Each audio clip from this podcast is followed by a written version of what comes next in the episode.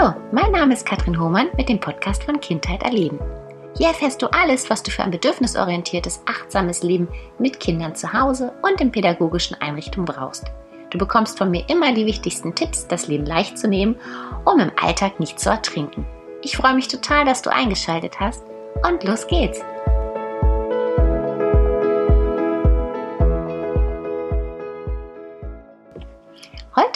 Zu meiner allerersten Podcast-Folge, wird es etwas besonders, etwas magisch, etwas, ich denke, mit Gänsehaut, mit etwas Gefühl.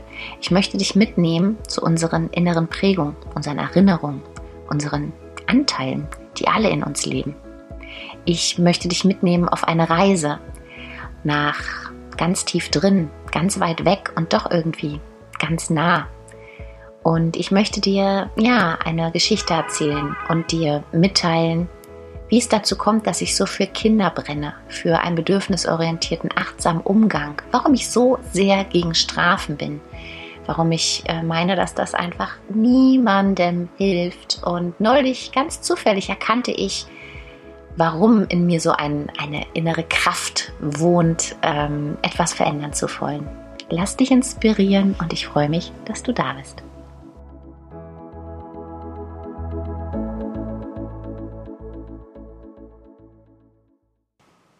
Der Wecker klingelt. Es ist noch dunkel und sehr früh. Ein kleines Mädchen zieht sich im Halbschlaf an. Manchmal wird es auch angezogen, wenn es zu müde ist. Es schlürft in die Küche. Musik spielt leise und es wartet ein kleines Frühstück auf sie. Alles ist gut strukturiert, denn viel Zeit bleibt nicht, bis es in die Krippe geht. Sie erkennt ein Lied, das kommt öfter um diese Zeit am Morgen. Die Mutter hat es eilig, denn der Dienst im Krankenhaus beginnt pünktlich. Gleitzeit gibt es nicht. Sie versucht dennoch, alles in Ruhe zu machen, um den Kindern den bestmöglichen Start in den Tag zu ermöglichen. Aber für Trödeln ist keine Zeit, denn um sechs Uhr in der Früh müssen sie in der Krippe sein. Eine Stunde dauert dann der Weg zur Arbeit. An der Tür wird das kleine Mädchen übergeben. Sie fühlt, dass es nicht möchte. Sie möchte nicht dorthin, aber es bleibt keine andere Wahl. Montag bis Freitag, Krippe oder Kindergarten von 6 bis circa 17, 18 Uhr. Es geht hinein und taucht in der Gruppe unter. Alles ist dort klar geregelt. Der Tagesablauf, die Anforderungen an die Kinder.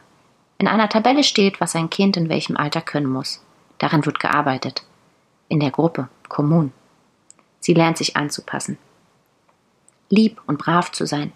Sie möchte nicht auffallen und auch auf keinen Fall einen Moment im Mittelpunkt stehen weil sie etwas falsch oder gar macht als die anderen. So zieht sie den Kopf ein, damit keiner mit ihr schimpft oder sie bestraft oder sie aufruft. Andere, die dies tun, stehen in der Ecke oder sitzen am Tisch. Sie erinnert sich an einen Tag, an dem sie einen Kran malt. Sie mochte Kräne sehr. Sie faszinierten sie. Ihren mochte sie an diesem Tag besonders. Als sie das Bild zum Trocknen auf das Regal legen möchte, bleibt die Erzieherin stehen und sagt, ein Kran ist nicht bunt. Es trifft sie. Ein Schmerz durchfährt ihre Glieder und sie spürt, wie Tränen aufsteigen. Aber Weinen war keine Option, sie würde auffallen. Sie schluckt sie runter.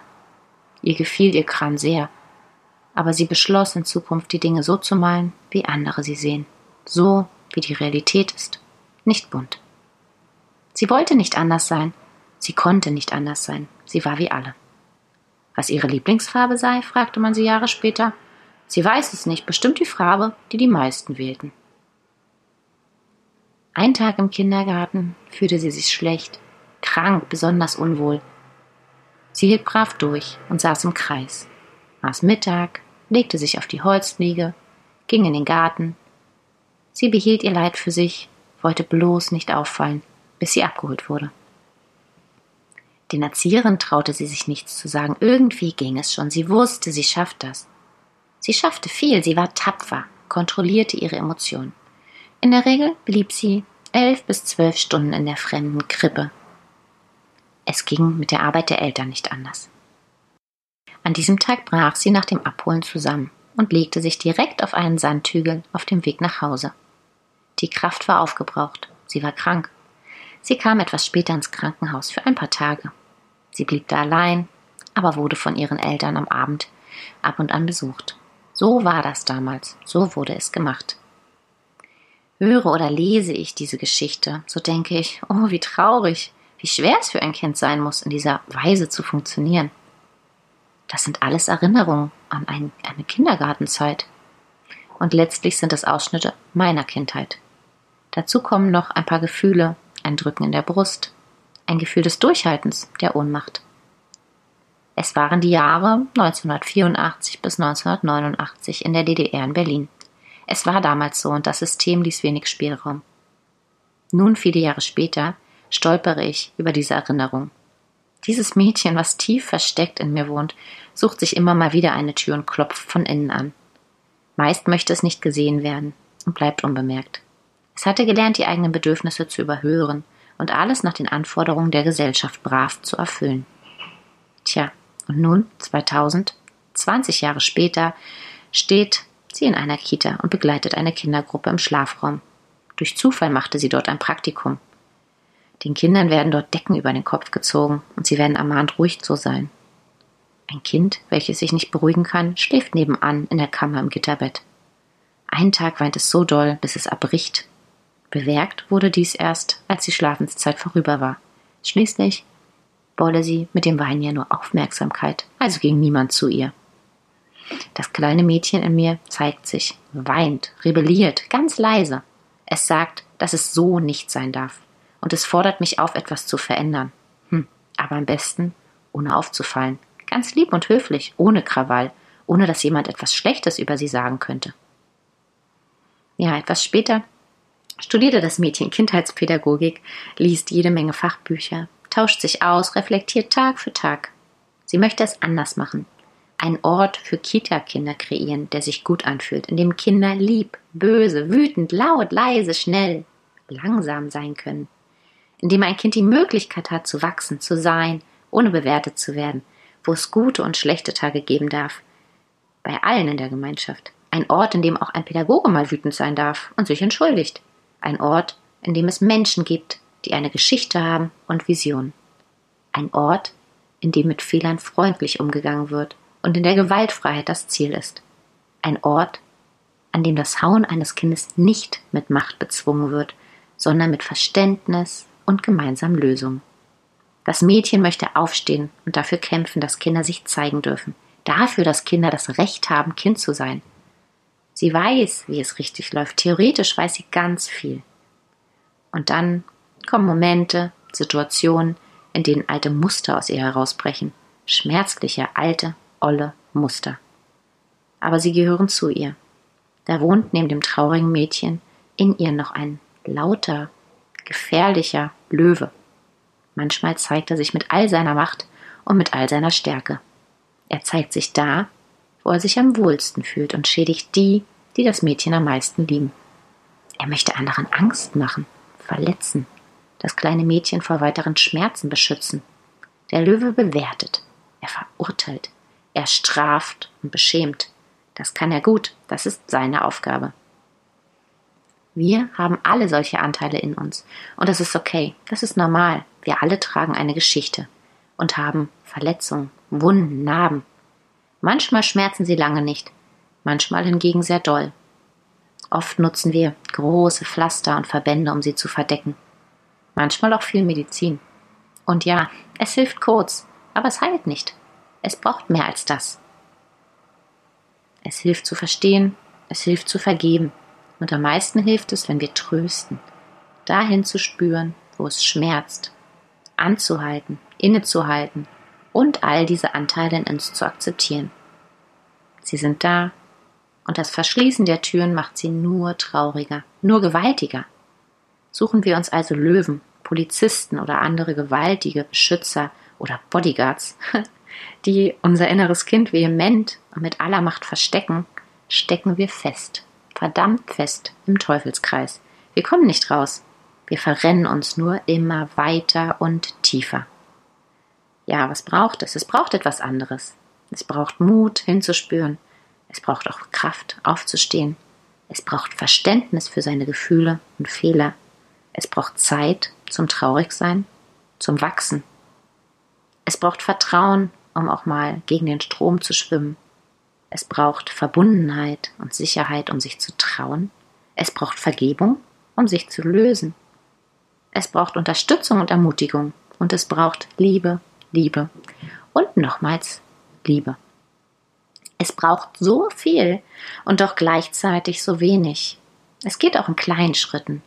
Und ich sehe anhand so vieler Menschen, dass wir uns bewegen, uns in die Augen blicken und alte Hüllen fallen lassen. Kinder brauchen Liebe. Und wir Erwachsene manchmal ganz viel Trost, ganz viel Fürsorge, Verständnis, um unserer wichtigen Rolle gerecht zu werden. Ja, es ist unsere Verantwortung, es ist unsere Aufgabe. Und daher bitte ich euch, schaut nicht weg, steht auf.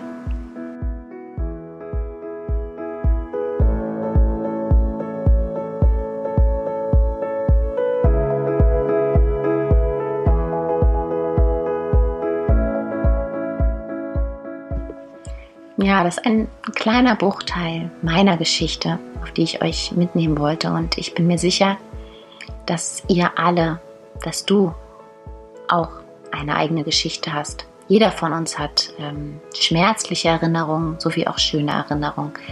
Und sie prägen uns, sich dessen bewusst zu werden. Sie prägen uns immens auch in der Begleitung von kleinen Menschen. Sie lassen uns manchmal wütend werden, manchmal ohnmächtig fühlen.